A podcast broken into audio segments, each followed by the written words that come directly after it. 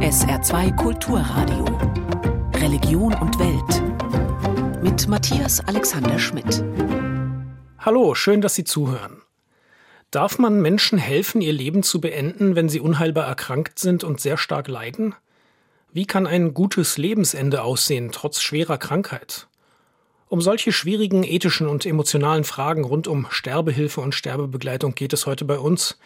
Im Bundestag hat am Dienstag eine fraktionsübergreifende Initiative einen Gesetzentwurf für eine Neuregelung der Sterbehilfe vorgestellt.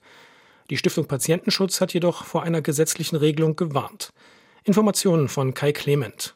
Seit Jahren ringen die Abgeordneten darum, wie Sterbehilfe künftig geregelt werden soll. Das Verfassungsgericht hat bereits 2020 das Verbot sogenannter geschäftsmäßiger Sterbehilfe aufgehoben, da es das Recht auf selbstbestimmtes Sterben verletze. Eugen Brüsch von der Stiftung Patientenschutz sagte jetzt den Zeitungen der Funke Mediengruppe, die Fragen von Selbst- und Fremdbestimmung seien viel zu komplex, um sie in Paragraphen zu pressen.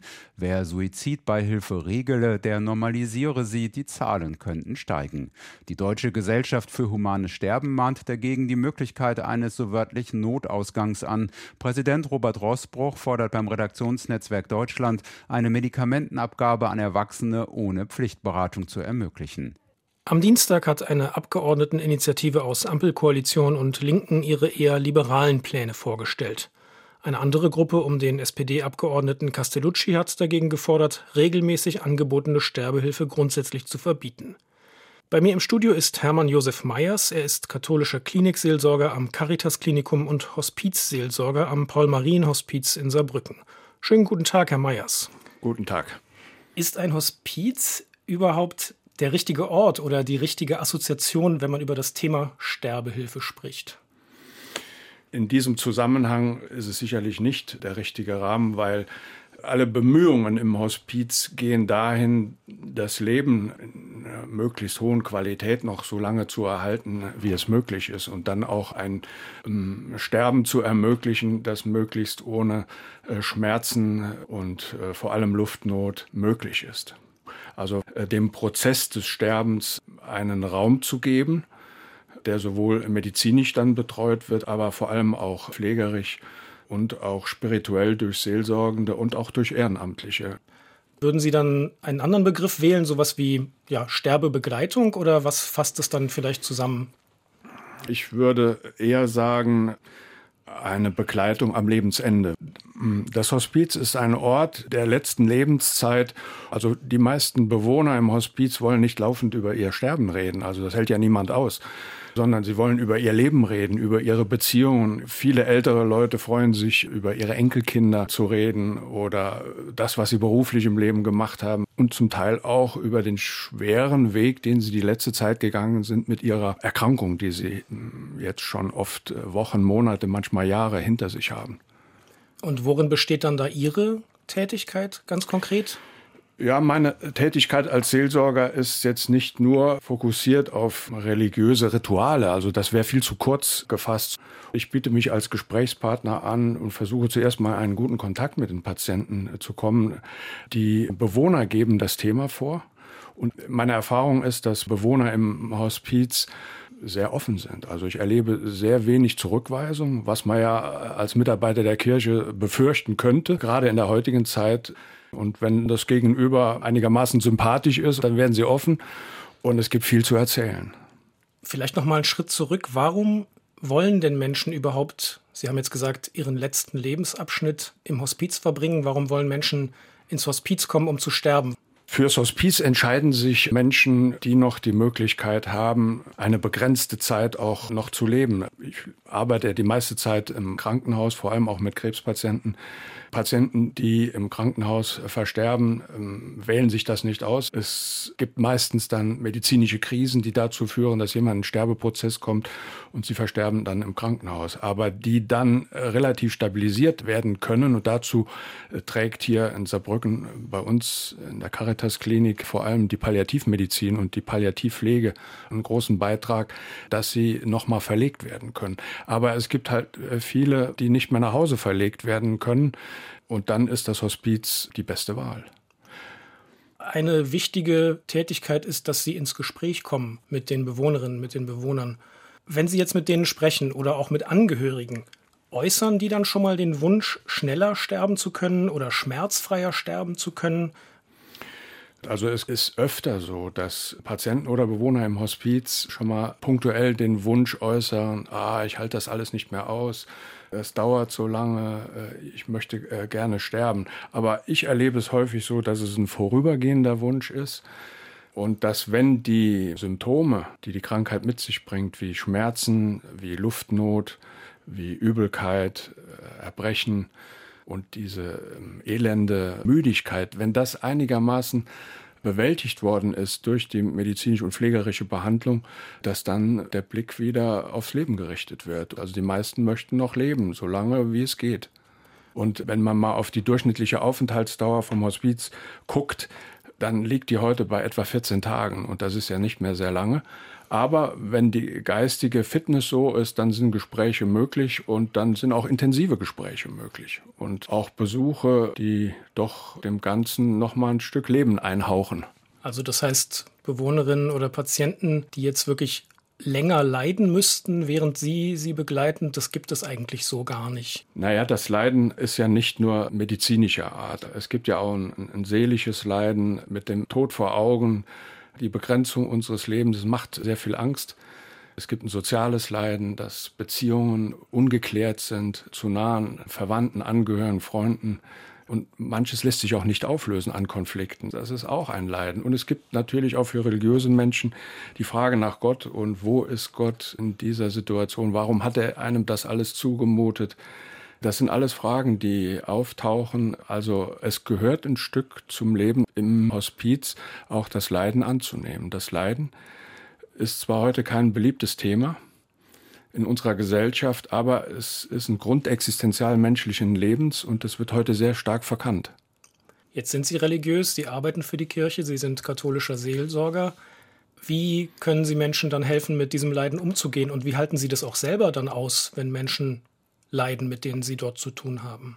indem ich das Leiden auch ein Stück aushalte, mit aushalte. Was ich im Krankenhaus auch manchmal mit sehr viel Traurigkeit sehe, ist, dass es viele Angehörige es nicht mehr aushalten, im Sterben oder in der schweren Erkrankung ihren Ehemann, ihren Vater, ihre Mutter mit begleiten zu können und dann wegbleiben. Das ist eine Entwicklung, die ich über viele Jahre jetzt zunehmend beobachte. Das tut mir eigentlich ein Stück auch weh, wenn dann Menschen so einsam werden. Ja, ich halte es ein Stück mit aus und zu dem Aushalten gehört auch, dass man jetzt nicht ständig über das Leiden redet. Ich hatte eine Patientin vor kurzem mit einem Gehirntumor, auch erst 60 Jahre alt, die Chemo hinter sich hatte und die Möglichkeit, noch sechs oder acht Monate im Hospiz zu sein. Sie hat Weihnachten miterlebt, sie hat Fasching miterlebt, sie hat noch Ostern miterlebt. Sie hat sich mit zwei, drei Leuten angefreundet im Hospiz, also richtige intensive Freundschaften geschlossen. Nur ein Bruchteil der Gespräche, die wir geführt haben, ging um die Krankheit und um das Leiden, sondern es waren ganz andere Themen und sehr viel lustige Sachen auch. Es gibt so dieses Weglaufen, Wegbleiben, haben Sie gesagt. Was ist dann aktive Sterbehilfe? Ist es so eine, vielleicht teilweise so eine Form von, von diesem Weglaufen oder ist sich irgendwie einfacher machen, wenn man dieses Leiden dann schneller beendet? Ich bin da sehr zurückhaltend, das zu beurteilen. Aber ich habe mich vor kurzem noch mit einer Ärztin unterhalten. Sie hat von einem Parkinson-Patienten erzählt, der jetzt nicht todsterbenskrank war, aber der 25 Jahre dieses Parkinson-Leiden, das immer schlimmer wurde, so elend am Schluss erlebt hat, dass er mit 50 Jahren gesagt hat, ich will nicht mehr. Ich bin satt. Und wenn jemand zu diesem Schluss kommt, dann kann ich verstehen, dass man das auch jemandem ermöglichen können muss, ohne dass er in die Schweiz oder nach Holland fahren muss. Also ich bin nicht grundsätzlich gegen den assistierten Suizid, aber ich finde, dass er rechtlich geregelt werden muss. Was bräuchte es denn aus Ihrer Sicht generell jetzt mit Ihrer Erfahrung von der Politik oder von Rahmenbedingungen, damit Hospize gut arbeiten können, gut begleiten können? Jetzt mal unabhängig vom großen Thema Sterbehilfe. Also die Hospize können gut arbeiten. Also ich habe das über all die 20 Jahre, die ich da tätig bin, gesehen. Der Pflegeschlüssel wurde erhöht. Wir sind gut pflegerisch ausgestattet. Wir haben sehr qualifizierte Hausärzte, meistens mit einer palliativen Zusatzqualifikation. Und ich möchte noch einen Punkt ansprechen, der so in der Öffentlichkeit auch nicht bekannt ist. Es gibt die Möglichkeit der palliativen Sedierung. Wenn es denn in den letzten Tagen so weit kommt, dass die Schmerzen nicht mehr einfach unbedingt in den Griff bekommen werden können oder die Luftnot oder es auch psychische, so massive Ängste entstehen, dann gibt es die Möglichkeit der palliativen Sedierung. Das heißt, bis zum Eintritt des Todes wird der Patient sediert man kann das auch so machen, dass er zwischendurch nochmal geweckt wird und nochmal nachgefragt wird, ob das für ihn in Ordnung ist. Nur auf Wunsch des Patienten darf sie durchgeführt werden, aber es ist eine Möglichkeit, dass das Leiden gelindert oder ausgeschlossen wird, indem der Patient die letzten Tage oder Stunden seines Lebens sediert wird. Sagt Hermann Josef Meyers, katholischer Klinik- und Hospizseelsorger in Saarbrücken. Vielen Dank. Gerne. Und wir kommen noch zu einem weiteren Thema. Innerhalb des römisch-katholischen Glaubens, da gibt es ja viele verschiedene Ausdrucksformen von Frömmigkeit. Eine ist die sogenannte Herz-Jesu-Verehrung. Dabei gilt der Freitag in der Woche nach Frohen Leichnam, dieses Jahr war das gestern, als Hochfest. Und in Frankreich, wo diese Spiritualität herkommt, da steht die Basilika Sacré-Cœur in Paris für die Herz-Jesu-Verehrung. Diese weißstrahlende Kirche auf dem Berg Montmartre ist mit 11 Millionen Besuchern jährlich nicht nur eine Touristenattraktion, seit dem Brand von Notre Dame vor vier Jahren ist sie auch die meistbesuchte Kirche in der französischen Hauptstadt und Sacré-Cœur hat eine bewegte Geschichte und eine besondere spirituelle Rolle im französischen Katholizismus. Sabine Wachs berichtet. Gottesdienst in der Basilika Sacré-Cœur. Ein Teil des Mittelschiffs der imposanten Pariser Kirche ist mit roten Kordeln abgetrennt. Dahinter helle Holzbänke, auf denen die Gläubigen sitzen. Der Priester mahnt immer wieder zur Ruhe, denn auch während der Messe ist Sacré-Cœur für Touristen zugänglich. Jesus Christus und sein als heilig verehrtes Herz stehen im spirituellen Zentrum der Basilique de Sacré-Cœur de Montmartre, der Herz-Jesu-Basilika. Sein Herz voller Gnade, seine Barmherzigkeit, das Herz, das alle Menschen liebt, sagt der Priester Stéphane Esclef. Seit 2020 steht er der Basilika als Rektor vor. Die Herz-Jesu-Verehrung ist Bestandteil seiner Gottesdienste in Sacré-Cœur Gläubige aus der ganzen Welt kommen dazu nach Paris. Unsere Verehrung ist gleichbedeutend mit einer offenen Tür. Das Herz Jesu repräsentiert Gottes Liebe. Christus zeigt uns sein Herz und sagt uns, sein Herz schlägt für die Menschheit. Für die Menschheit, die von Sünde betroffen ist, von Elend und Armut. Jesus bleibt da nicht gleichgültig. Er antwortet uns in unserem Schmerz, in Leid, mit seinem offenen Herzen par ce cœur ouvert. Der Wunsch nach Vergebung, Gnade und Trost war auch ausschlaggebend für den Bau der Basilika Sacré-Cœur Ende des 19. Jahrhunderts. Der gläubige und einflussreiche Pariser Stoffhändler Alexandre Le Gentil war überzeugt davon, dass die Niederlage Frankreichs im Deutsch-Französischen Krieg 1870 gegen Preußen Gottes Strafe für den moralischen Verfall der französischen Gesellschaft gewesen sei. Deshalb legte er ein Gelübde ab, das er auf die Herz-Jesu-Visionen einer französischen Nonne aus dem 17. Jahrhundert bezog. Une volonté es war der Wunsch von Le Gentil, dem nachzukommen, worum Christus zur Zeit von König Ludwig XV. die Ordensschwester Margareta Maria Alacoque gebeten hatte. Ihr war er 1673 erschienen. Er bat sie, eine Kirche, eine Kathedrale oder in diesem Fall eine Basilika zu erbauen und diese der Verehrung seines Herzens zu widmen. In der Basilika ist das nicht zu übersehen. Der Blick eines jeden Besuchers wird kurz nach dem Eintreten fast magisch angezogen von dem großen Mosaik, das die Kuppel beherrscht.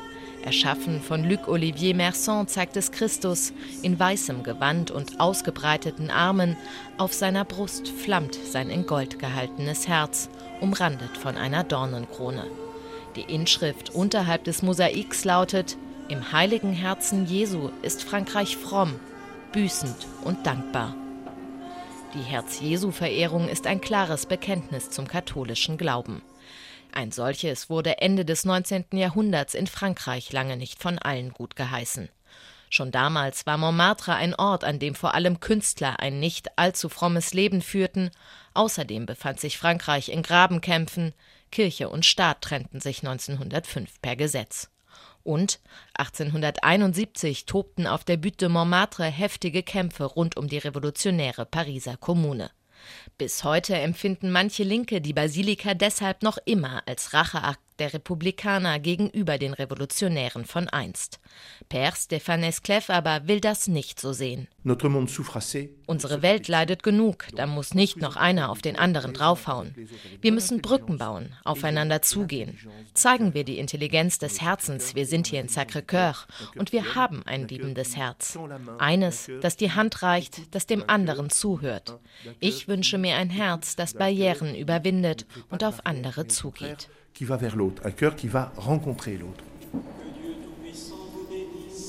So interpretiert der Rektor von Sacré-Cœur die Botschaft des heiligen Herzen Jesu und so lebt er sie in seiner Basilika mit allen Menschen, die kommen, wie er sagt, ob gläubig oder nicht.